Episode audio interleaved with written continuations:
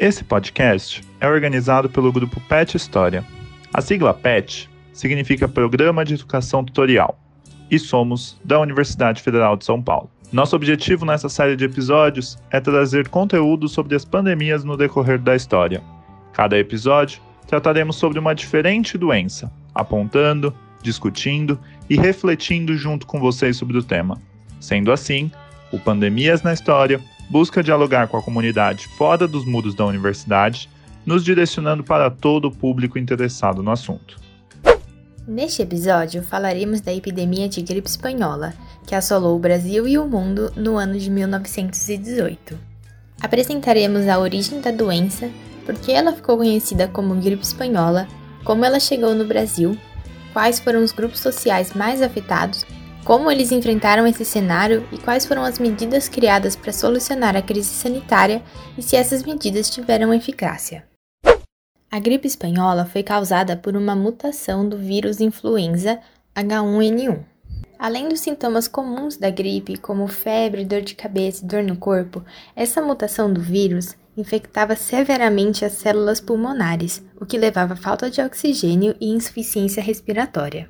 Esse é um dos motivos que explica a alta taxa de mortalidade da gripe espanhola. Os primeiros casos da doença foram registrados em março de 1918 nos Estados Unidos. Vale lembrar que em 1918 estava ocorrendo a Primeira Guerra Mundial, e entre os infectados da gripe espanhola estavam soldados que foram lutar na guerra. Acredita-se que foi por conta da Primeira Guerra Mundial que o vírus se espalhou pelo mundo, uma vez que muitos soldados estadunidenses foram enviados para a Europa e estavam contaminados. Apesar de os primeiros casos terem sido reportados nos Estados Unidos, a doença é popularmente conhecida como gripe espanhola. Isso porque a Espanha não se envolveu nos conflitos da Primeira Guerra Mundial, se mantendo neutra até o final dessa.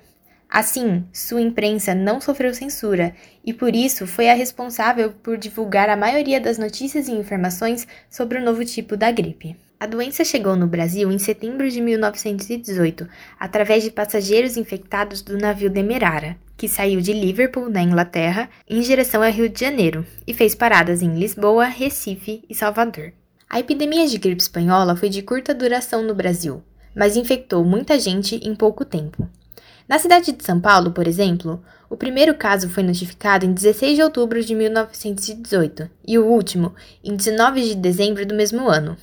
Contudo, nesse curto período de dois meses, mais de 100 mil pessoas foram infectadas na capital paulista, o que correspondia a 22% da população da cidade.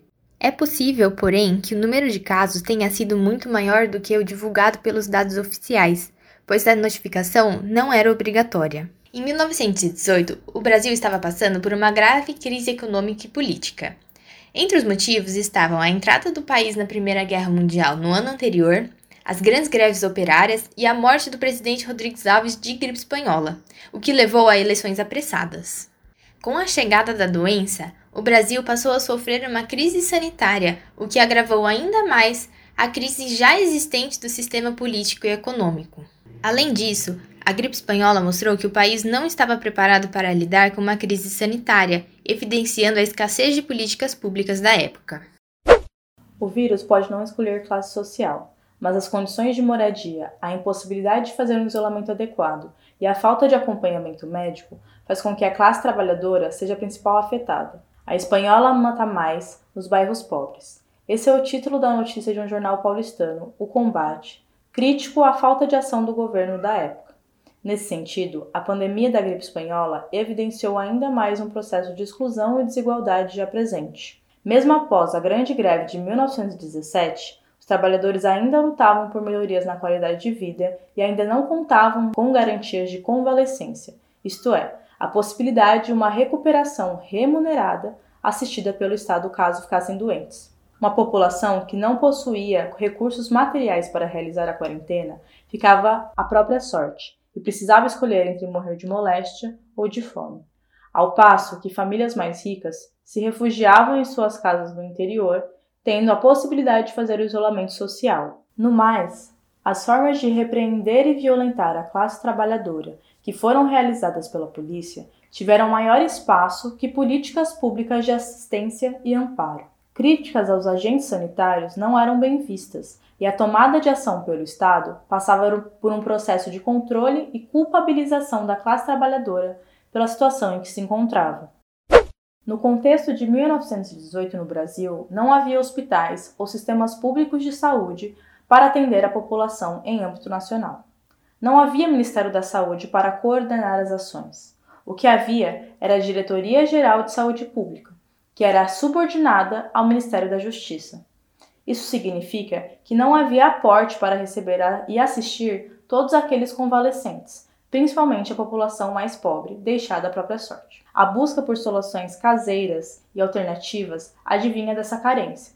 As práticas de cura vieram de um longo caminho que relacionava tradições de povos originários e descendentes do continente africano, que resistiam em meio à lógica positivista de progresso e ciência, que em muitos momentos se apropriou dos saberes populares. E assim respondiam às necessidades da população abandonada pelo Estado. Como resposta à crise sanitária, os governos estaduais buscavam medidas de contenção, sendo as principais os hospitais de campanha, o fechamento de estabelecimentos não essenciais, fechamento de escolas, proibição de aglomeração e proibição de enterros a pé, chamados cortejos. O contexto era de fragmentação no combate à gripe espanhola, em meio à ineficácia da Diretoria Geral de Saúde Pública em dar um amparo necessário, principalmente nas capitais de maior circulação do vírus.